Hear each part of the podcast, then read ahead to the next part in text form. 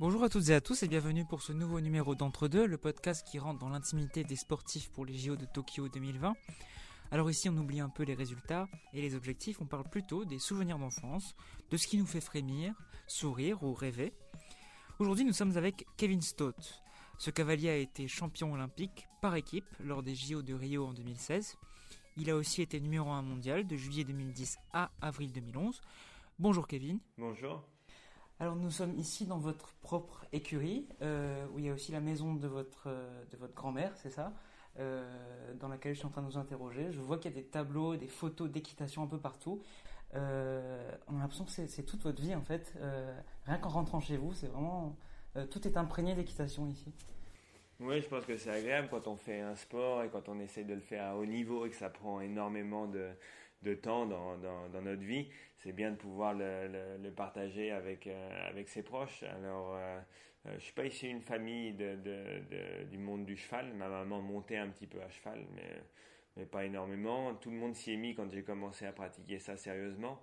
Et, et voilà, oui, la maison, c'est c'est vraiment un musée depuis que je suis gamin euh, et que je viens ici. Il y a toujours les, les photos des chevaux, des compétitions, les, récompenses, soit les, les, flots, c'est les sortes de, rubans qu'on met à la tête du cheval pendant les, remises des prix, ou les plaques, c'est ce qu'on met normalement sur les portes des box pour euh, montrer que tel cheval a gagné telle compétition. Bah nous, comme c'est une maison en colombage, c'est sur les poutres, dès qu'il y a un espace sur la cheminée.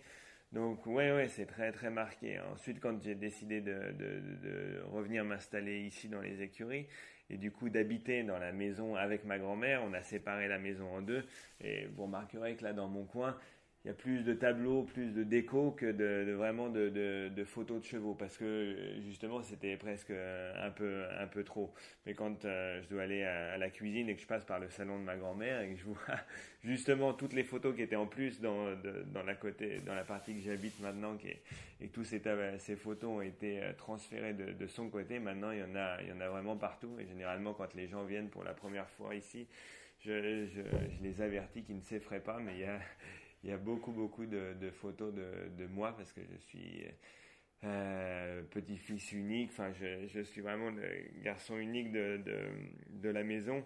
Et, euh, et, je leur dis que c'est absolument pas une, une, démarche de ma part euh, ou une, une, admiration surdimensionnée ou un ego surdimensionné en ce qui me concerne, mais c'est que ouais, toute la famille est est, mordu d'équitation, et spécialement ma grand-mère. Et comme vous le disiez, là on est en train de, discuter ensemble et euh, elle est en train dans le même temps, de regarder euh, la rediffusion de l'épreuve du Grand Prix que j'ai monté hier en, Suisse.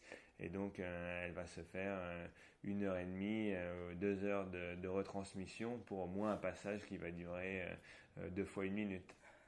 Alors votre grand-mère, vous me disiez tout à l'heure qu'elle était encore plus euh, plus à la page que vous sur l'équitation mondiale aujourd'hui Oui, ben, elle regarde tellement tout, elle lit énormément et elle a encore, pour euh, du haut de ses 86 ans, ça va pas lui plaire que je, je dise son âge, mais comme vous l'avez croisé, vous, vous pourrez justement remarquer que de dire son âge, c'est de c'est de lui porter euh, un hommage parce qu'elle elle fait pas du tout elle fait pas du tout ses 86 ans et elle a surtout une mémoire incroyable. Euh, elle se souvient de, ouais, de, mes propres résultats, mais aussi de, euh, du résultat de, des autres compétiteurs. Bon, souvent dans les compétitions que j'ai faites, mais elle se souvient pas uniquement de mon propre résultat.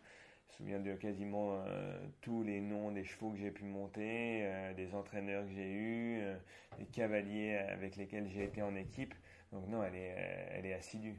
Et donc c'est une passion qui chez elle est née avec votre carrière oui, tout à fait. Elle a commencé à suivre euh, euh, les concours, les résultats et, tout euh, quand, quand j'ai commencé à faire ça. Et, elle s'est déplacée avec mon grand-père et, ma maman très très régulièrement sur, sur les différentes compétitions. mon papa qui maintenant vit dans le, le, sud de la France vient, vient aussi régulièrement. Donc toute la toute la famille, même euh, si elle a été un peu dispatchée, est réunie autour de, de, de, cette passion du cheval et, de l'amour de la compétition et des sports équestres. Ça fait maintenant un an que je, je suis revenu dans les, euh, les écuries familiales pour, euh, pour m'y entraîner. J'avais six chevaux au départ, mais maintenant on est déjà à, à 14 et je compte reconstruire d'autres box pour atteindre 25 box et avoir cette capacité-là pour euh, entraîner autant de chevaux. Pourquoi grandir à tout, à tout prix comme ça c'est...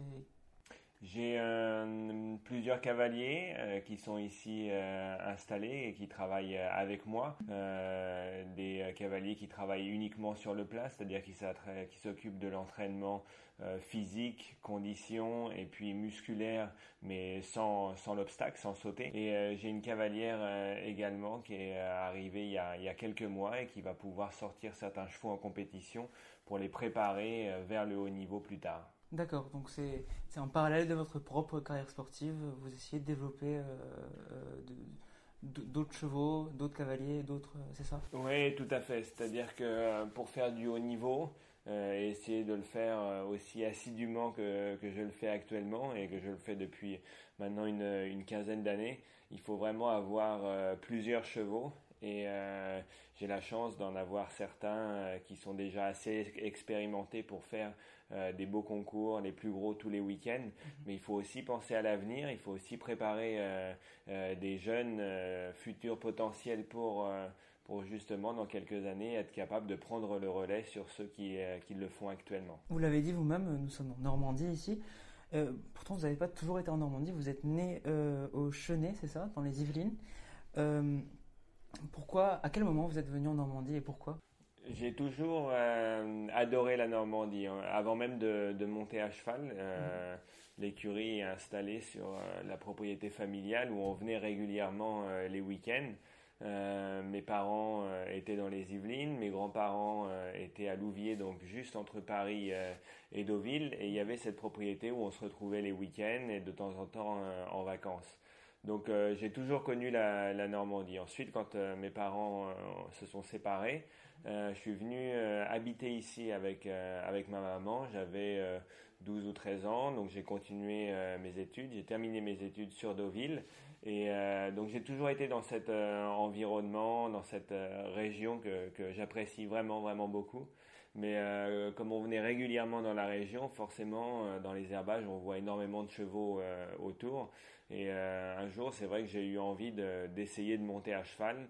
la pratique de l'équitation en elle-même m'a plu, mais surtout ce que j'appréciais le plus, c'était m'occuper des chevaux, c'était être euh, en contact, euh, de pouvoir les brosser, les préparer, m'en occuper après le travail. Et euh, donc mon, mon grand-père a vu que j'étais vraiment accroché et pour me faire plaisir, il m'a offert il m'a offert un poney. Comme j'ai commencé à monter assez tard, vers l'âge de 10-11 ans, et que j'étais déjà assez grand, c'était pas un tout petit poney comme on voit les Shetland ou, des choses comme ça, mais c'était un double poney, vraiment ce qui est entre le poney et le cheval. Donc euh, déjà un, mini cheval parce que j'étais euh, j'étais trop grand pour monter sur un tout petit poney. Ok. Euh, vous avez eu quelle réaction quand votre grand-père vous a donné ce poney? Vous vous en souvenez ou... Ah, forcément, ouais, j'étais j'étais très très heureux. on a toujours apprécié les animaux de manière générale dans la famille. Ici, il y avait, comme je vous le disais, le, vieux cheval de, ma maman qui était dans les prés. Il y avait également des moutons, il y avait une sorte de petite ferme avec euh, des poules, euh, des oies. Et euh, on a eu beaucoup de chiens également. Donc il y avait ce contact en permanence avec les animaux. Et, et c'est vrai quand j'ai reçu mon premier poney, bah, j'étais j'étais fou de joie. J'ai pu monter régulièrement et on l'a amené dans les Yvelines euh, au départ à côté de l'endroit où on habitait euh, avec mes parents et j'allais euh, tous les mercredis et tous les week-ends monter le monter et j'ai commencé mes premières compétitions, des concours qui n'étaient pas officiels mais des concours d'entraînement dans les alentours avec lui également. Il s'appelait comment? Il s'appelait Sauvageon. Et vous avez pensé à redonner son nom un jour à, un de vos chevaux Non, jamais, parce que je n'envisageais pas du tout la compétition même sans parler de haut niveau, mais en, faire en tout cas mon métier. À l'époque, je n'envisageais pas du tout. Donc ça a été euh, un moment, ça a été mon initiation à, l'équitation mais en tout cas, c'était pas un nom qui était symbolique de, de, compétition ou de performance. Vous dites que vous étiez au milieu des animaux ici quand vous veniez en Normandie. Est-ce que vous vous souvenez, quand vous étiez enfant, vous, jouiez avec les, chiens, les poules, les, vous, étiez en contact avec eux ou... Ouais, ouais, on était beaucoup en contact. forcément, il y a comme on venait ici que les week-ends, il y avait euh, une personne qui s'en occupait euh, au quotidien toute l'année. Mhm. Euh, mais à chaque fois que, que j'arrivais le, vendredi soir, la première des choses, c'était d'aller voir un peu les animaux autour. Et, et c'est vrai qu'on a eu aussi beaucoup de chiens. forcément, quand on habite dans des maisons ou des, avec des propriétés plus, plus restreintes, ils étaient aussi super contents d'arriver ici avec des étendues à perte de vue, de pouvoir euh, euh, jouer en permanence ici. Donc pour tout le monde, c'était un, plaisir d'arriver ici. Et c'était ce partage entre la nature, les animaux et nous. Vous avez un chien dont vous vous rappelez qui a un peu parcouru toute votre, toute votre enfance On avait beaucoup de, de labradors. Il y avait et un, des premiers que j'ai reçu, les, les gens vont pas se rendre compte, mais euh, c'était euh, ici le, salon où on fêtait toujours euh, Noël. Et il l'avait emballé, alors très peu de temps pour bien sûr ne pas le mettre dans la confort, mais dans une niche, dans un gros papier cadeau.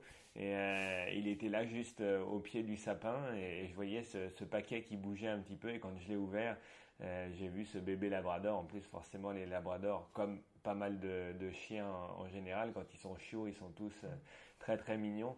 Mais c'est vrai que je garde un, super souvenir. Ça a été le, premier chien dont euh, j'ai dû, entre guillemets, m'occuper un peu. donc c'était mon chien. Et, euh, et, oui, il a vécu assez longtemps, jusqu'à 11-12 ans, pour un labrador. il est mort d'ailleurs de euh, ici, mais euh, d'une mort naturelle de vieillesse. Et, euh, et c'est un chien que j'ai beaucoup apprécié. C'est surtout le premier dont j'ai dû m'occuper. je vois qu'on vous a beaucoup offert d'animaux. Aujourd'hui encore, si on veut vous offrir un cadeau, c'est il faut vous offrir un animal ou? Si on veut me faire un cadeau, oui, qu'on m'achète un très bon cheval. Mais ça, c'est vrai que j'ai j'ai eu l'occasion de, travailler avec des gens qui, m'ont fait ce plaisir-là. Au-delà de l'animal, maintenant, ce que je recherche, c'est aussi le niveau de performance.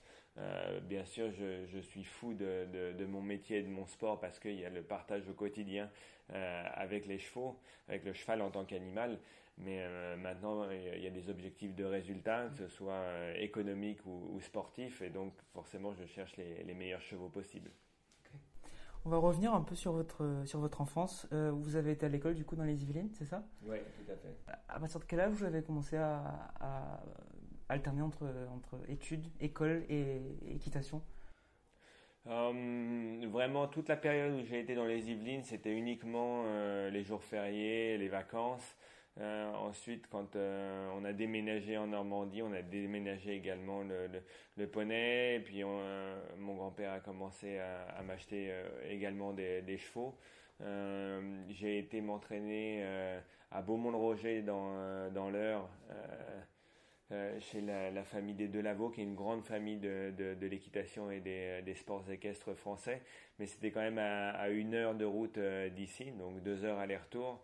Euh, quand il a fallu commencer à faire ça le, mardi soir, le mercredi, les week-ends, puis euh, plus les déplacements en compétition euh, quand, quand il y en avait, ça, ça commençait à faire, à faire pas mal de routes. Donc à 16 ans, j'ai arrêté d'aller d'aller au lycée et j'ai commencé à prendre des cours par correspondance via le CNED et donc ce qui me permettait d'être sur place à Beaumont-le-Roger en permanence, donc pas ici, à Deauville, enfin à peine depuis mais d'être à, Beaumont-le-Roger chez les Delavaux en permanence et de travailler mes études bah, quand j'avais terminé ma journée, c'est-à-dire euh, à 18h.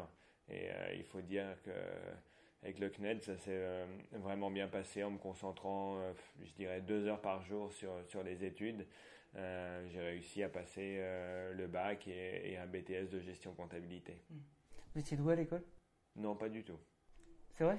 Enfin, Je dirais ni doué ni cancre, mais j'avais choisi un, bac littéraire pour justement euh, tout le côté euh, travail personnel qu'il y avait déjà par la par la discipline, un, travail personnel à faire à la maison, beaucoup de lectures, beaucoup de choses comme ça. Donc je dirais que c'était un, bac qui s'est prêté, qui s'est prêté assez bien. ensuite, quand j'ai décidé de faire ce, BTS de gestion comptabilité, parce que j'avais dans l'idée d'avoir euh, ma propre entreprise et de gérer justement cette entreprise équestre. Je voulais avoir des notions de, bah, de comptabilité. Là, c'était déjà un peu plus un peu plus difficile, mais bon, ça m'a servi pour euh, pour l'avenir. Vous pensiez déjà euh, dès votre bac à avoir une entreprise et à gérer votre votre centre équestre? Oui, oui, tout à fait. J'avais ça j'avais ça en tête. Ça m'est venu assez tard c'est-à-dire à 16 ans, mm. l'idée, alors que je montais déjà depuis 4-5 ans, l'idée d'en faire mon métier. Mais quand j'avais pris cette décision-là, c'est pour ça que tout s'est enchaîné assez vite. Euh, euh, cours par correspondance, décider de faire un, BTS gestion compta euh, et ensuite créer mon entreprise en, 2000, donc quand j'avais 20 ans. Quand vous étiez enfant et que vous alliez tous les mercredis, tous les dimanches monter à cheval en Normandie, euh, est-ce que quand vous rentriez en classe, euh, vous pensiez euh, aux chevaux, à la Normandie, à l'extérieur et que... Quand j'étais en cours à Deauville, j'avais beaucoup, beaucoup de copains qui montaient également, comme c'est la région du cheval, particulièrement juste autour de, de Deauville. Euh, et particulièrement un, très très bon copain qui continue à monter à cheval et euh, qui a lui aussi son, son, entreprise et qui est prestataire, cavalier prestataire, qui monte en compétition. Et on a fait euh, toutes nos classes de la sixième jusqu'à la seconde que je quitte le lycée ensemble. Donc forcément le, les lundis quand on se retrouvait, si on n'était pas déjà le week-end en compétition ensemble, on partageait bah, ce qui s'était passé pendant pendant le week-end. Donc c'était difficile de, de décrocher, surtout parce que euh, la première personne que je retrouvais euh, quand j'arrivais le lundi matin euh, au collège ou au lycée, c'était un ami cavalier et qui partageait la même passion que moi. D'accord. Il en faisait autant que vous? Oui, il en faisait autant que moi. Et il continue à en faire autant que moi. Il s'appelle Jean-Sylvestre Martin. Et, et, donc voilà, on allait souvent chez l'un, chez l'autre. on a gravi les, les, les, étapes de cadet, junior ensemble. Donc c'était euh, c'était vraiment un, plaisir de pouvoir euh, partager euh, les émotions du sport avec lui et puis et puis c'est vrai que c'était difficile de se concentrer quand on, on rentrait en cours le, le, lundi et puis toute la semaine parce que dès qu'on avait un moment de libre ou dès que le, le professeur détournait un peu l'attention sur sa classe, ben on chuchotait, on, on, continuait à échanger ben, des images, des souvenirs et puis euh, des perspectives sur, euh, sur le saut d'obstacle. Ah, vous parliez de cheval en classe? Ah ouais, ouais, beaucoup, beaucoup. Pas avec les professeurs, pas avec toute la classe, qu'il y en a pas mal qu'on avait euh, aussi rien à faire, mais avec Jean Sylvestre, en permanence. Vous, vous, êtes toujours en contact avec, avec Jean Sylvestre Oui, ouais, tout à fait. Il habite il habite à un, quart d'heure d'ici. Euh, je le voyais très très régulièrement quand j'étais dans, dans, mon ancienne écurie parce que c'était à, 500 mètres euh, de chez lui. Euh, mais on continue, ouais, bien sûr, à échanger beaucoup et, et puis à se voir aussi régulièrement que possible. Est-ce que votre rapport à l'équitation aurait été le même s'il n'avait pas été là pendant toute votre adolescence oui, je pense parce que euh, à part avec Jean Sylvestre, j'étais assez solitaire, donc c'est pas que j'avais besoin euh, à tout prix de, de, de partager ça euh, avec quelqu'un. J'aimais me retrouver dans ma bulle, être avec mes chevaux, euh, donc j'aurais, je pense très bien pu continuer à faire ce sport et en faire mon métier plus tard, même si j'avais pas eu cette relation et ce partage pendant la semaine, pendant les cours. Je me serais peut-être plus concentré sur les cours, mais mais, ce qui est sûr, c'est que ça a été un plus. En tout cas, ça n'a pas été, un frein de ne pas l'avoir. Mais, euh, de pouvoir me retrouver avec Jean Sylvestre et d'avoir la chance surtout qu'on soit dans les mêmes classes euh, pendant cinq années, c'était euh, quelque chose de, super. Ça, ça a ajouté quelque chose au plaisir sportif, ça c'est certain. Pensez qu'on est solitaire généralement quand on est proche des animaux? Ça dépend. Euh, ça, a un peu cette, cette réputation-là parce qu'on on considère euh, ne pas être seul puisqu'on est entouré d'animaux. Euh, mais je pense que c'est plus l'aspect sportif qui oblige certains athlètes à, se concentrer, à, se mettre à s'isoler un peu pour optimiser la concentration. Et je ne parle pas de la concentration uniquement pendant la compétition, mais également pendant toute l'année pour essayer de rester focalisé sur, sur les objectifs. Après, euh, on parle d'un sport euh, assez individualiste, mais on a beaucoup d'épreuves euh, par équipe également. Donc on se retrouve avec, bah, pour ma part, avec l'équipe de France bah, quasiment tous les week-ends. Mais on est aussi à s'occuper de, tous ces chevaux au sein d'une équipe. Euh, qui est celle constituée par le cavalier. Moi, j'ai euh, cinq ou six personnes qui, travaillent ici. On partage la même passion, on fait le même métier et on veut le même résultat à la fin, essayer d'être les meilleurs. Donc, euh, c'est pas si solitaire que ça. Je vais vous poser une série de petites questions comme ça qui sont volontairement un peu provocantes, mais c'est des questions que généralement les gens se posent à propos de l'équitation, les gens qui ne se connaissent pas du tout, c'est un peu des clichés. Est-ce qu'il faut être riche pour faire de l'équitation? Euh, non, mais il faut s'entourer de personnes riches pour pouvoir le faire. C'est-à-dire qu'on peut commencer sans, sans l'être, euh, mais à un moment donné, si on veut faire du très haut niveau et, euh, et, qu'on veut euh, essayer d'être performant, forcément, il faut que quelqu'un finance ça. C'est comme si vous demandiez est-ce qu'il faut être riche pour faire de la Formule 1 euh, tout le matériel qui est euh, dédié à la Formule 1 est cher, que ce soit la voiture, les équipes en place, la logistique. Nous, c'est exactement la même chose. Le, prix d'un cheval est assez conséquent, le matériel également, la logistique entre les camions, le personnel et tout ça, euh, forcément. Donc, il faut que, que quelqu'un puisse le, le, financer. Soit on l'autofinance euh, avec les gains en compétition. Mais pour lancer ça, en tout cas, il n'y a pas forcément besoin d'être riche, mais il faut que quelqu'un vous soutienne au départ financièrement. Et vous avez conscience de ça quand vous étiez jeune et c'est pour ça que vous avez fait le, le BTS gestion et comptabilité ou c'est oui, euh, j'ai toujours su que c'était un, sport cher et pour que ça devienne un métier, donc que ce soit rentable, euh, il fallait avoir euh, un plan de, de, de, carrière et surtout déjà des idées pour, pour euh, s'entourer de personnes qui allaient pouvoir euh, financer ça. Donc au départ, j'ai travaillé, bah, au tout départ, quand c'était juste un sport, que c'était pas mon métier, mon grand-père m'a beaucoup aidé financièrement. Mm-hmm. Et ensuite, quand euh, j'ai décidé de, de d'en faire mon métier, donc de devenir autonome économiquement, bah, j'ai commencé comme cavalier, employé, salarié chez, chez, chez d'autres personnes, comme euh, aujourd'hui, j'emploie certains cavaliers dans ma structure. Donc, euh, j'ai commencé avec un, SMIC euh, à, monter des chevaux pour quelqu'un. Et puis, de, de, fil en aiguille, j'ai aussi fait des rencontres dans les, dans les différentes compétitions. Et, et j'ai pu croiser des éleveurs, des propriétaires et des gens qui, plus tard, m'ont donné ma chance dans ma propre entreprise. Est-ce que c'est un sport de snob? Non, Là, en l'occurrence, le, le, le, sport de riche, je, je, comprends parce qu'il y a, y, y a, une grosse part de vérité là-dedans, vu qu'il il faut de l'argent quelque part pour, pour le pratiquer. Maintenant, un, sport de snob, non, parce que les, les, cavaliers sont de véritables euh, athlètes. Je pense que une des questions euh, plus tard pourra, euh, pourrait être est-ce que l'équitation est vraiment un sport? Mais oui. Et euh, donc les, gens qui, pratiquent l'équitation, ceux qui sont du métier, les, hommes de chevaux sont vraiment des, gens de la terre, des gens simples, euh, des gens très très nature qui sont en contact euh, au quotidien avec l'animal. Et ce qui peut laisser croire que c'est un sport un peu snob ou pratiqué par des snobs, c'est justement cette recherche d'élégance avec euh, la tenue déjà en compétition, un pantalon blanc, une veste, une cravate, qui peut paraître un peu old school, mais euh, mais mais voilà, ça c'est il y a un côté traditionnel, je dirais, mais qui qui tend pas vers le snob. C'est le contraire en fait, d'après ce que vous me dites, euh, les gens sont plutôt simples. Oui, les gens sont très très simples.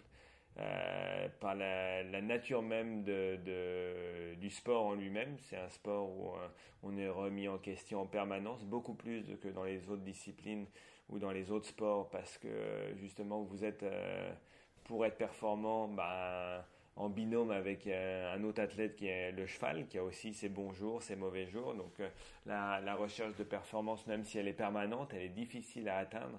Et vous voyez d'ailleurs dans les différents classements mondiaux, dans les différents championnats, il y a certains cavaliers qui reviennent régulièrement, mais il n'y a pas de monopole qu'on peut, comme on peut avoir dans l'athlétisme, dans le tennis ou même dans le football.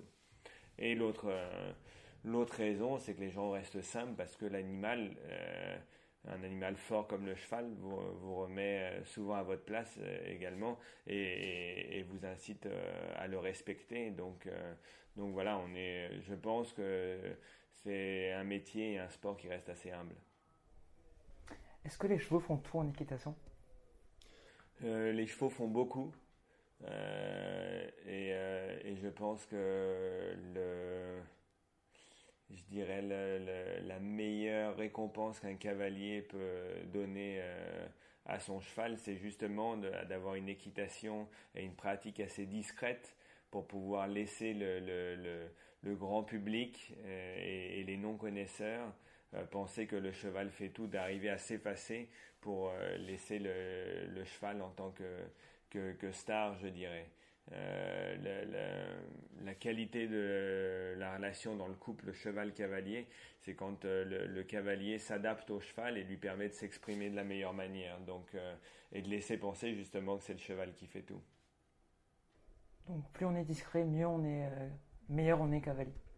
Plus on est discret, c'est-à-dire meilleur est l'entraînement, meilleur est le dressage, parce que c'est comme pense toutes les pratiques, si vous ne voyez pas les ficelles, vous ne voyez pas ce qui se passe, c'est que et qu'il y a une certaine fluidité dans le geste sportif, c'est que justement vous l'avez répété assez régulièrement et, euh, et que vous l'avez euh, perfectionné pour qu'il soit le plus discret possible. C'est possible de, faire une, une, bonne compétition euh, si on a une mauvaise relation avec son cheval? Ça, ça, arrive comme dans, je pense comme dans, dans pas mal de, de sports. De, de, moi, souvent je sors de piste et je suis pas très content de, la manière dont j'ai monté, de, de, ce que j'ai obtenu avec mon cheval. Le résultat sportif est bon, mais le résultat dans la, dans, la connexion avec le cheval est, peut-être pas la meilleure. C'est pour ça que c'est difficile euh, de trouver l'alchimie euh, idéale entre un bon résultat sportif et une bonne connexion avec son cheval. De temps en temps, on a l'impression, on a le sentiment d'avoir fait un bon parcours et puis on a une barre qui est tombée, donc on a un résultat qui est qui est médiocre entre guillemets, enfin en tout cas qui est insatisfaisant, mais on a eu un très très bon sentiment sur le cheval. Et euh, au contraire, à d'autres moments, bah, on gagne une épreuve, mais c'est euh, c'est un petit peu euh, approximatif dans, dans, dans, la réalisation technique. Vous avez 39 ans, c'est ça? Oui. Donc ça fait à peu près 30 ans que vous faites, faites du cheval. Est-ce que à un moment on se blase euh, de, la pratique du cheval? C'est-à-dire, est-ce que, est-ce, qu'on, est-ce que vous retrouvez aujourd'hui le plaisir que vous aviez euh, dans les premières années à, monter à cheval, euh, à sentir le vent, à, au niveau des sensations? Est-ce que oui, d'autant plus que maintenant je suis vraiment revenu dans un centre d'entraînement qui est au naturel. Mon écurie, ben, j'ai pas de grand manège, c'est-à-dire de, de, de, de grandes surfaces couvertes pour, pour m'entraîner. Je suis à l'extérieur, je vais souvent à la plage, en forêt.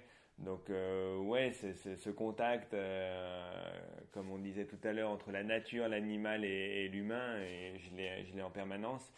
Maintenant, on se blase pas parce que euh, chaque jour est, est, un recommencement avec les chevaux, chaque jour apporte de nouvelles sensations. Il y a que ce soit dans la dans la pratique technique que dans le, le rapport avec l'animal. Euh, donc je suis absolument pas blasé et, je pense que c'est pour ça que, que, beaucoup de cavaliers pratiquent l'équitation euh, pendant très longtemps parce que justement il y a cette remise en question permanente, cet effet nouveau euh, de, de, de, croiser de nouveaux athlètes équins, les ambitions sportives. non, non, en tout cas je suis loin d'être blasé. Est-ce que vous vous souvenez d'un moment où vous vous êtes senti euh, particulièrement bien sur votre cheval? Euh, Et si oui, est-ce que vous pouvez nous le décrire? À l'entraînement, c'est assez euh, régulier. Souvent, dans une séance, il y a toujours, je dirais sur une séance de 45 minutes, une heure, il y a quand même toujours 10-15 minutes où on a le sentiment d'être en parfaite harmonie avec le cheval. Comment vous le sentez ça? Non, c'est justement quand vous faites qu'un hein, depuis la, nuit des temps. On, parle de fusion vraiment entre le, le cavalier et son cheval. donc quand vous avez ce sentiment que, euh, c'est vous qui avancez, vous, ne faites qu'un. Là, je pense qu'on atteint des, euh, sensations euh, extraordinaires. C'est vraiment la fusion. Ensuite, en compétition, c'est plus compliqué. ces phases à l'entraînement, elles peuvent être obtenues parce que, le, je dirais, les, impératifs de, direction, de gestion de l'espace, de, temps, euh, sont beaucoup plus euh, ouvertes et quasiment inexistantes par rapport à la compétition ou euh, en tout cas pour le saut d'obstacle en ce qui nous concerne. Vous avez un parcours imposé un temps limite. Donc vous rajoutez des facteurs qui qui limitent un peu la liberté de, mouvement que vous avez avec votre cheval mais de temps en temps on peut retrouver cette cette, cette alchimie parfaite en, compétition euh, et, alors là, ouais, ça euh, c'est c'est le vrai plaisir. Justement, euh, comme je vous disais tout à l'heure, quand à l'inverse on arrive à avoir le bon résultat sportif et le bon sentiment à cheval qui, ça, qui arrive en même temps, gagner une épreuve en étant satisfait du déroulement du parcours avec la fluidité et la, réalisation technique qui vous semble vraiment, vraiment bonne, ouais, là, là c'est quelque chose d'extraordinaire. Maintenant, en compétition, me souvenir d'un moment particulier, il y a eu euh, pas forcément des épreuves majeures que j'ai pu remporter, où là, il y a ce, sentiment-là. Je dirais que dans un championnat ou euh, dans une épreuve qui est très très importante, on est tellement focalisé sur le résultat euh, pendant la minute ou la minute 30 que dure le parcours, on ne pense qu'à une chose, c'est euh, d'être sans faute et, d'obtenir la, victoire. Que là, on n'est presque pas concentré sur, euh, sur justement la connexion. Elle doit être là avec son cheval pour pouvoir obtenir ce résultat, ça on le sait. Mais pendant le parcours, on est concentré que, que sur le résultat. Donc, c'est-à-dire que vous ne sentez pas forcément le, le, bien-être de votre cheval. vous ne sentez pas s'il est il est très bien, s'il y a une sorte de fusion. Vous n'avez pas besoin d'y penser, vous le sentez, je dirais, mais c'est quelque chose de, sourd. C'est logique, il y a une logique là-dedans. Mais quand on parle de logique et tout ça, c'est qu'on n'est plus dans le sentiment. Il n'y a pas de, sentiment. C'est quelque chose qui est acquis. Vous rentrez en piste, vous avez fait votre détente euh, euh, avant, euh, avant la compétition. tout se passe bien, tout est en place. Euh, une fois que, c'est euh, dans le logiciel, je dirais, vous, vous devez plus y penser. Ça arrive sur certaines compétitions qu'on le fasse, mais je parle d'une finale de Jeux Olympiques ou de championnat du monde. Là, euh, forcément, sur la minute 30, vous essayez d'oublier, bah, comme vous me disiez tout à l'heure, le, vent sur le visage, le soleil, ces choses-là. Mais, ça, je pense que c'est, pour plein de d'athlètes. Euh, ça, c'est, je pense, une similitude avec plein d'autres sports. Euh, quand vous devez dîner, euh, enfin, je dirais, tirer votre dernier penalty en finale de Coupe du Monde, vous pensez pas à faire un geste, un geste pur, parfait. Vous voulez juste qu'elle aille au fond. Je pense qu'au tennis c'est pareil. Donc là, là, on a le côté rageur du sportif, on a le côté, mais sauf que nous on le fait à deux, c'est-à-dire que la rage, l'envie de vaincre, euh, elle doit se passer euh, dans le couple avec la même notion de, d'agressivité, si je dois dire, qu'il peut y avoir dans certains parcours, certaines saisons. Pour vous, le cheval, il a des sentiments aussi euh, pendant une course? Oui, beaucoup, beaucoup. Il a beaucoup que lui transmettre le cavalier, l'atmosphère, c'est-à-dire que quand il rentre dans un stade plein avec des gens qui applaudissent, de la musique, une lumière particulière, ouais, le, le cheval est aussi transcendé par ça. Vous sentez Oui, bien sûr, bien sûr. Ouais, ce sont des vibrations, donc c'est quelque chose qui... Euh, euh, et comme vous, euh, vous l'avez en, dessous de vous, vous avez un contact, qui vous le sentez, et, évidemment, rechercher le résultat également, vous donner autant que vous lui donnez, et on est à la fois... C'est génial d'être dans le partage dans un moment si combatif j'aime la compétition de manière générale. Je suis un, fou de sport, un fou de mon sport, avec toute toute la conscience que le sport amène euh, bien sûr des émotions, mais aussi euh, dans la vie de, l'intensité qui doit être gérée pour rester toujours de l'intensité positive. Dans cette intensité, quand je parle d'agressivité, ça doit aussi rester quelque chose de positif. C'est beaucoup euh, exploité comme le moment de la compétition, comme une guerre, comme un combat, comme quelque chose qui doit être euh, avec une certaine violence, mais après il y a certains degrés, il faut savoir l'adapter par rapport à l'objectif. Ça doit pas être chaque compétition tout le temps en permanence, parce que sinon vous n'arrivez pas à, à, perdurer et à être très régulier.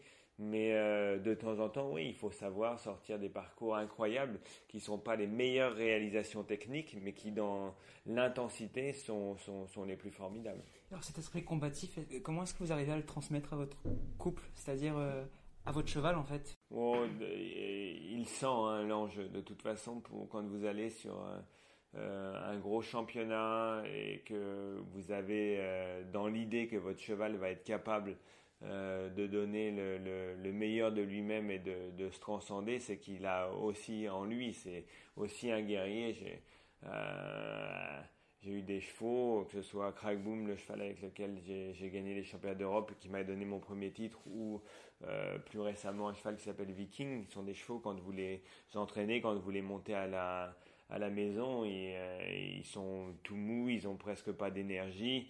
Et dès que vous rentrez en piste, dès qu'il y a cette cette euh, intensité de la compétition, on les sent justement vibrer et, se transcender eux-mêmes. Donc, euh, euh, quel que soit le, ce que le cavalier peut apporter à son cheval dans l'entraînement technique, dans la condition, dans le développement musculaire, il y a cette chose qui doit être innée chez le cheval, c'est son esprit combatif lors de la compétition et lors des euh, surtout des, des, jours qui sont les, plus importants. Ce qui fait la différence à la fin, c'est le, le, côté combatif du cheval. Et ça, il, euh, vous fassiez de l'élevage, que vous montiez votre cheval depuis longtemps, il n'y a que le jour J que vous le savez, ça.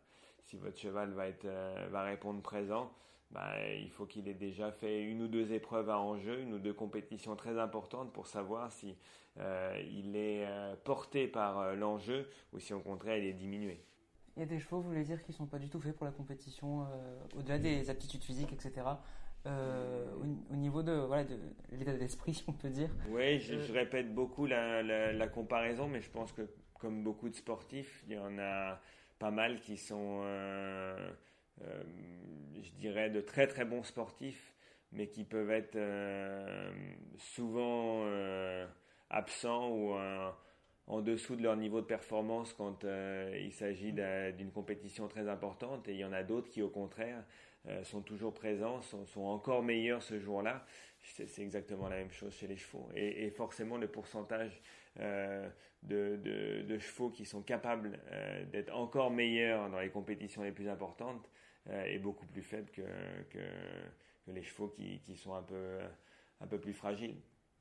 Est-ce que vous lui parlez à votre cheval? Ça euh, ça m'a pas en compétition, mais ça m'arrive beaucoup de lui parler. Bah déjà à pied, quand euh, j'arrive le matin aux écuries, ouais, je leur parle, je les touche. il y a pas mal d'échanges. à cheval, à l'entraînement un petit peu en compétition, non. Et vous lui dites, vous lui dites quoi, par exemple? euh, bah, déjà, j'essaye de lui parler normalement parce que ah. euh, euh, je me suis aussi entendu, je ne sais pas quoi, je ne sais combien de fois parler à un chien et tout ça comme comme si c'était un, demeuré. Donc ça, j'essaie de m'interdire de parler aux, animaux de manière générale ou même à un enfant et tout ça différemment qu'à un collègue ou à un adulte. Donc déjà, le, le, cheval est beaucoup plus sensible aux, intonations qu'aux mots en eux-mêmes. Donc j'essaye de lui parler normalement et, surtout s'il doit y avoir une, euh, une trace de langage dans, dans, dans, ce que je veux lui faire faire, c'est euh, beaucoup beaucoup basé justement sur, euh, sur l'intonation avec, un ton assez sec et ferme quand le cheval sort un tout petit peu du cadre du travail et d'être beaucoup plus doux et, récompensé également avec la voix quand, quand, il donne quelque chose de bien. Alors, avant une compétition, par contre, aucune communication ah, avant, si, c'est-à-dire avant de rentrer en piste ou, des choses comme ça, si. Ah. Mais pendant, pendant les 90 secondes du parcours, non, c'est rare que je lui parle. Et donc là, juste avant la compétition, juste avant l'entrée en piste, vous, vous lui dites quelque chose de, de particulier Non, plus, pas juste avant de rentrer en piste, parce que déjà, de temps en temps, on échange un petit peu aussi avec le, euh, que ce soit l'entraîneur, euh, les autres cavaliers de l'équipe ou des choses comme ça. Donc on, parle plus à ceux qui sont à côté de nous. Mhm. Mais euh, je vous dirais qu'il y a des cavaliers qui parlent même pendant la, la, compétition. Moi, c'est pas mon truc parce que j'essaye vraiment de, de, me concentrer sur, euh, sur ma propre équitation, sur euh, ma relation avec euh, qui doit être fusionnelle et qui n'a presque pas besoin de mots. maintenant, souvent je leur parle, mais, mais c'est vraiment en amont de la compétition, quand on est en backstage comme ça, à détendre le cheval, à l'échauffer. là, ça m'arrive de, de, lui parler. Euh, je vais vous poser une question, encore une fois, que vous allez sûrement trouver un peu euh, simpliste et bête, mais je pense que c'est une question qu'une partie du public se pose, une partie du public assez sensible à la cause animale. Est-ce que l'équitation, ça rend les chevaux euh, malheureux? Non. Honnêtement, non. et c'est pas faire du politiquement correct que, de dire ça. c'est vrai qu'on on les sort complètement du cadre naturel, mais comme l'homme a pu le faire au moment de l'agriculture, au moment de la guerre, au moment où le cheval fait partie de la vie de l'homme depuis, euh, depuis tout le temps. Et l'homme l'utilise euh, à, à, des fins, euh, je dirais, à, un résultat possible. C'est-à-dire, la guerre utilisait sa force et la vitesse de déplacement, l'agriculture également, donc c'est pour obtenir un résultat. Et nous, dans le sport, on les sort aussi de leur état naturel pour qu'ils nous donnent quelque chose. Maintenant, ils sont vraiment, euh, je pense, respectés et euh, choyés comme euh, des athlètes, c'est-à-dire que je, prends moins soin de mon physique presque que, ce que je demande à, mon équipe de, transmettre et de donner au cheval. Le cheval est, dans des box vraiment de, de dimensions plus qu'agréables. Euh, ils sont en permanence euh, avec quelqu'un qui s'en occupe, qui les surveille, qui va les échauffer, les étirer, les masser, euh, qui va leur faire les, les soins nécessaires. donc oui, on les sort de leur état naturel. C'est-à-dire que si vous demandez à un cheval qui a été dans une écurie de haut niveau, enfin c'est pas si vous lui demandez, mais si vous le remettez au pré sans que personne s'en occupe, il sera complètement perdu. C'est-à-dire qu'il redeviendra vulnérable. Euh, et, sera presque euh, en position de, de, proie euh, dans, dans, la nature. Donc on les sort complètement de leur état naturel, c'est vrai. pour ma part, j'essaie quand même de, de, revenir à des choses simples dès que ça me le permet, de les remettre au pré régulièrement, d'essayer d'aller à la plage, d'essayer de, de mettre le moins d'artifices possible quand je les monte, ce qu'on peut appeler des enraînements ou des choses comme ça qui, qui contraignent un petit peu le cheval. Maintenant, euh, forcément, il y, a, il y, a, énormément de gens qui se disent est-ce qu'il y a un véritable. Euh, euh, quel est le sens de tout ça? Pourquoi les mettre dans des camions, dans des bateaux, dans des avions? Pourquoi les faire voyager? Pourquoi? Euh, c'est pas du tout pour défendre mon sport, mais je dois dire que les chevaux aiment ça à la fin. Vous regardez la manière dont ils se donnent, dont ils se transcendent et tout ça. Euh, ils le font pas sous la soumission. On n'est pas dans la maltraitance euh, quand on est chez nous pour obliger un cheval à faire ça. Encore une fois, si des chevaux sont capables de réaliser euh, des, performances incroyables, c'est bien sûr parce qu'il y a de la technique, c'est bien sûr parce qu'il y a une bonne qualité d'entraînement, mais c'est surtout parce qu'ils en ont envie à la fin. Vous le sentez ça ou est-ce que vous, vous, essayez de vous convaincre que, que c'est comme ça? Non, j'essaye euh, pas de me, je, vraiment j'en suis euh, j'en suis persuadé, mais j'essaye pas de me persuader. C'est c'est euh, c'est du concret. Ça a été mon mon analyse depuis depuis que je, je fais ça. Au tout début quand j'ai commencé l'équitation, mon plaisir, c'était plus de m'en occuper. J'avais dans l'idée presque d'être groom, c'est-à-dire de pouvoir les faire au pensage, les préparer pour quelqu'un d'autre. Mais la pratique de l'équitation me, me, me séduisait pas plus que ça. Ce qui m'a vraiment tenté, c'est lorsque j'ai découvert que le cheval lorsqu'il rentrait en piste pour une compétition avec son cavalier, il y avait quelque chose d'encore plus sublime que la relation qu'on peut avoir uniquement à pied. J'aime la relation à pied, j'adore arriver dans mes écuries, j'adore l'odeur du cheval, j'adore euh, m'en occuper, j'adore les palper pour savoir s'il n'y a pas des douleurs quelque part, euh, j'adore les, longer, c'est-à-dire pas forcément être dessus, mais euh, le moment de la compétition, ce que le cheval est capable de donner à, l'homme pendant, pendant ce moment-là, c'est quelque chose qui est formidable. Et ça, c'est, je pense, la, meilleure preuve que le, cheval a du plaisir à, faire de la compétition. Pour vous, c'est même un, sentiment supérieur à celui de celui qu'on a quand, comme vous dites, quand vous marchez avec. Euh, ouais, ouais, ouais, ouais, forcément, ça sublime tout ça. alors l'ensemble, s'il y avait que ça, euh, ça n'irait pas non plus. Ce qui, me plaît, c'est de pouvoir le faire dans avec cette philosophie, avec cet état d'esprit, c'est-à-dire de pouvoir le faire avec euh, un contact régulier avec mes chevaux, avoir une véritable connaissance euh, de, de, de l'animal et de la personnalité de l'animal et pas uniquement développer euh, le, le, côté technique. Donc ce qui me plaît, c'est l'ensemble, mais je trouve que c'est sublimé pendant les quelques secondes où on est en piste. Alors la compétition justement par rapport à d'autres sports de haut niveau en équitation, on voit qu'il y a beaucoup de cavaliers quand même qui, qui font de la compétition jusqu'à un âge plutôt euh, avancé, ils ne s'arrêtent pas à 30-35 ans. Euh, est-ce que vous voyez une limite dans votre, dans votre pratique du haut niveau ou JO 2024 peut-être? Oui, oui, bien sûr. Et, et ceux d'après, 2028, 2032. C'est vrai? Oui, bien sûr. Non, j'ai envie de faire ça le plus longtemps possible. C'est c'est vraiment euh, bah, bah, mon hygiène de vie, c'est d'être entouré des chevaux. Euh, c'est de pouvoir le faire avec euh, des gens que, avec des hommes de chevaux, avec mon équipe que je trouve vraiment compétente et avec laquelle j'ai un plaisir fou à faire ça. Et puis, euh, et puis le sport, ça me, ça me, ça me rend dingue. Donc ouais, j'ai envie de faire ça le plus longtemps possible. Vous vous entraînez physiquement euh, à quel point euh, Parce qu'on se dit souvent, l'équitation, comme vous disiez, mm. c'est pas un vrai sport. Si, si, ça l'est justement pour... on voit que les, la morphologie, je dirais, des cavaliers a beaucoup évolué avec le, le niveau. C'est-à-dire que maintenant, les cavaliers font attention à ce qu'ils mangent, ne boivent pas comme c'est une légende.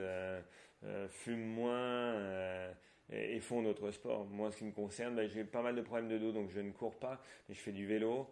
Et, euh, justement pour, pour mes problèmes de dos, le matin en échauffement et, le soir après la pratique pour la récupération, je fais du pilate, vraiment du gainage, étirement. Je fais ça une heure et demie par jour. Tous les jours? Tous les jours. D'accord. Donc c'est vraiment un sport. C'est vraiment un sport. Euh, alors le sport de compétition, euh, c'est pas votre seule, seule source de revenus. Euh, vous avez aussi toute une structure commerciale derrière vous. Vous l'expliquez sur votre site. Euh, est-ce que vous pouvez nous en dire plus? Comme tout est expliqué sur mon site, c'est qu'il doit être assez bien fait. C'est pas moi qui. Très bien fait. très très bien fait. oui, il y a une activité commerciale. Forcément, les gains en compétition ne suffisent pas quand on a une grosse infrastructure pour justement tout tout financer. Euh, maintenant, j'essaie de faire du, commerce euh, qui soit en adéquation avec euh, mon, activité, principale qui est le sport. C'est-à-dire que je prends le sport comme une valorisation. Alors, soit uniquement une valorisation pour, sportive pour des propriétaires qui confient un, cheval pour justement avoir le plaisir de le suivre en compétition régulièrement, et d'autres propriétaires qui vous confient un cheval pour que vous le mettiez en valeur à travers des compétitions, en lui donnant des, euh, des résultats et des bonnes performances pour après le, vendre. Donc il y a un peu les, les, deux cas de figure dans le, le, les chevaux que j'ai actuellement. Je dirais qu'il y a un, un, quart des propriétaires qui font ça parce qu'ils veulent vraiment que leur cheval euh, fasse euh, du sport de haut niveau dans les meilleures conditions. Il ne sera jamais à vendre. Ils veulent vraiment le garder parce qu'ils ils ont cette cette fibre incroyable avec le, cheval. Et il y a d'autres propriétaires, que ce soit des éleveurs ou, des investisseurs, qui, ou des marchands également, qui eux décident de me les confier pour les valoriser et parce qu'ils ont besoin, comme moi, que leur, leur structure tourne et, et qu'à un moment donné, il faut réaliser une vente. Et valoriser concrètement, ça veut dire quoi? Les valoriser, c'est-à-dire euh, ils arrivent euh, chez vous avec un, certain niveau de performance. Euh, vous essayez de l'emmener dans les plus hauts concours possibles, leur donner des résultats dans ces compétitions-là. Et forcément, si un cheval, je pense que c'est comme les, chevaux de course entre votre cheval qui qui gagne une, petite course dans le, une petite course dans le Perche ou euh, celui qui gagne l'Arc de Triomphe euh, euh, six mois plus tard, bah, c'est pas la valeur n'est plus la même. Mm. Votre cheval a quand même gagné une des, plus, une des courses les plus importantes au monde, donc forcément la valeur de ce cheval a nettement augmenté. Donc, vous voulez dire que quand vous allez sur une compétition, euh, vous êtes aussi en train de valoriser des chevaux euh, Oui, bien sûr, bien sûr. Que vous pouvez revendre après Oui, tout à fait. combien de temps ça vous prend à peu près sur, euh, sur votre semaine, disons, ou sur votre journée? Moi, j'essaye de le faire le plus naturellement possible. C'est-à-dire que je les emmène en compétition, j'essaye de faire le meilleur travail possible. Après, j'ai des gens autour de moi aussi dans, dans mon équipe, ou, des gens avec qui je travaille, dont c'est la spécialité d'être marchand, et donc qui, eux, s'occupent plus de la partie de la partie commerciale. Euh, après, je dirais que si vous montez un très bon cheval et que vous arrivez à être assez bon avec lui, à lui donner des bons résultats, vous n'avez pas besoin d'être un grand marchand pour le vendre. Tout le monde va vous le demander parce qu'il y a, un énorme marché aujourd'hui du, cheval de sport de haut niveau. Vous avez aussi des, casquettes euh, Kevin Stone, des, bougies, des, toutes sortes de produits comme ça dérivés. Vous êtes devenu un, entrepreneur aussi au fil du temps?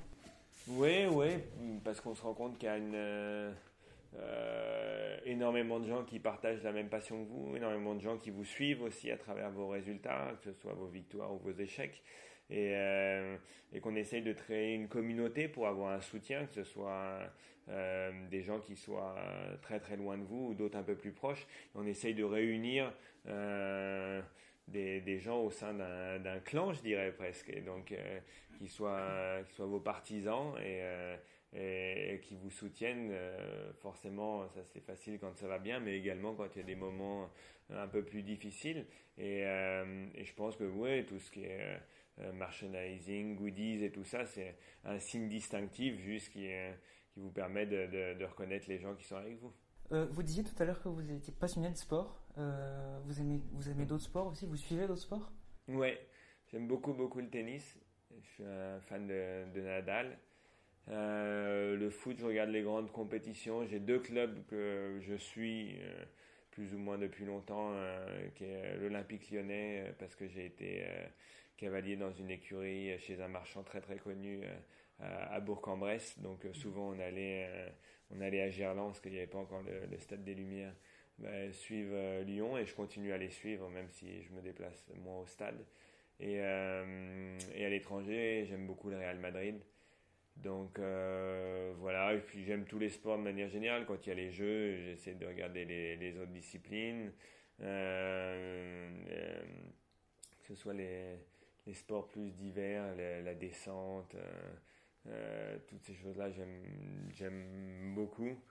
Et ouais, j'essaie de, de, suivre et j'essaie aussi de forcément de m'inspirer de des différentes histoires de ces athlètes qui ont fait des choses extraordinaires parce qu'il y a, il y, a, il y a à apprendre de, de, de, de, chaque sportif qui a, qui a réussi des, des exploits. Et euh, j'ai lu le, le, bouquin d'Agassi, j'ai lu beaucoup de, de, biographies ou d'autobiographies de, de, sportifs et je trouve ça super intéressant. Par exemple, euh, qu'est-ce que vous trouvez dans Nadal euh, que vous pouvez réappliquer dans votre sport?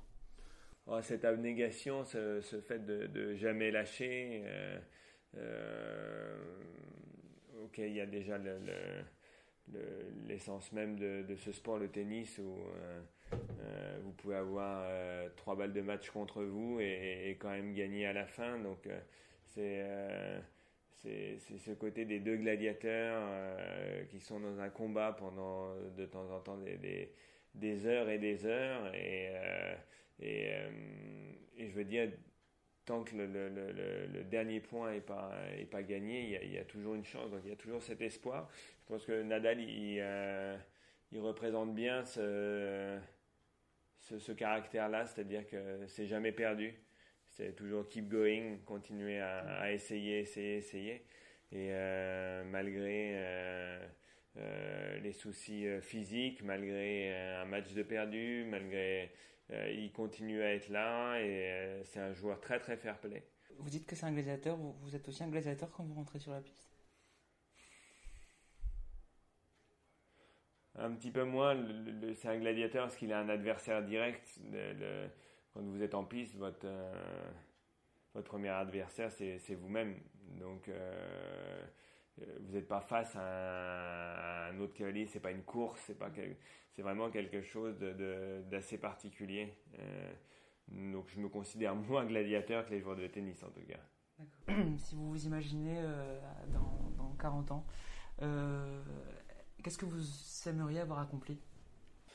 Bah, le, sport, c'est ma vie, donc ça va, être, ça va tourner autour de ça, mais je pense que c'est plus de manière, euh, euh, je dirais, extra compétition, c'est peut-être laisser une, trace, une empreinte dans, ma méthode, dans mon équitation, dans mon style.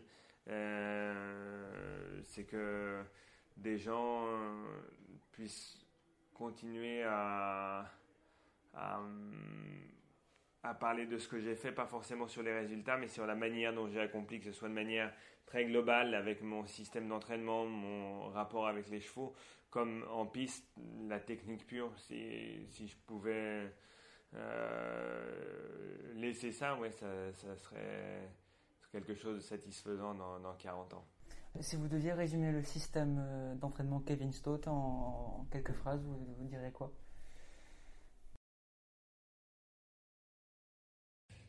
Essayer d'allier la simplicité et l'efficacité, c'est-à-dire d'avoir euh, quelque chose de, comme on a dit tout au long de l'interview, de, très fluide, de très connecté euh, avec son cheval. Je ne parle pas de vraiment connecté, j'entends connexion avec le cheval. Euh, et qui amène à la performance. donc, que ce soit que ce soit euh, beau et efficace. Un, des entraîneurs que l'équipe de France que j'ai eu, Gilles Bertrand de Balanda, citait une phrase qui disait un peu pour prendre ce que je viens de dire à l'inverse, c'est on, peut gagner sans être élégant, mais on sera jamais admiré. Donc ce que, ce que j'ai envie, c'est de pouvoir avoir une, une réalisation technique, un geste sportif qui est vraiment le plus pur possible, mais que ça n'altère pas la performance. De temps en temps, vous avez des sportifs qu'on trouve très élégants, des tennisman, on dira euh, Jimmy Connors ou des joueurs comme ça qu'on a trouvé très très élégants avec un très beau geste, mais qui manquait un petit peu d'efficacité. Moi, j'aimerais que ce soit toujours euh, indissociable l'un de l'autre. Est-ce que votre grand-mère, elle viendra vous voir au Jeux de Tokyo? Hmm, Tokyo, non, mais j'espère qu'elle tiendra jusqu'à Paris pour, euh, pour venir, venir là-bas. Elle, elle, évite de faire des, des, trop trop longs voyages, surtout que maintenant on a euh, des, moyens de communication qui permettent bah, justement d'échanger malgré la distance, qui permettent euh, à ceux qui restent et qui ne se déplacent pas de suivre les compétitions euh, quasiment mieux que s'ils étaient sur place, en tout cas plus confortablement pour ce qui concerne ma grand-mère. Donc non, non, elle ne viendra pas à Tokyo, mais je suis sûr qu'elle va suivre ça même au beau milieu de la nuit. Eh bien, votre grand-mère aura l'occasion de suivre ces JO en juillet prochain sur France TV Sport. Merci Kevin pour votre accueil. Merci à vous. Ça a été un plaisir de vous écouter et de découvrir avec vous votre histoire, votre univers et puis plus généralement l'univers de l'équitation qui est passionnant. On vous souhaite le meilleur pour les prochains jeux et puis à bientôt pour un nouveau numéro d'Entre deux.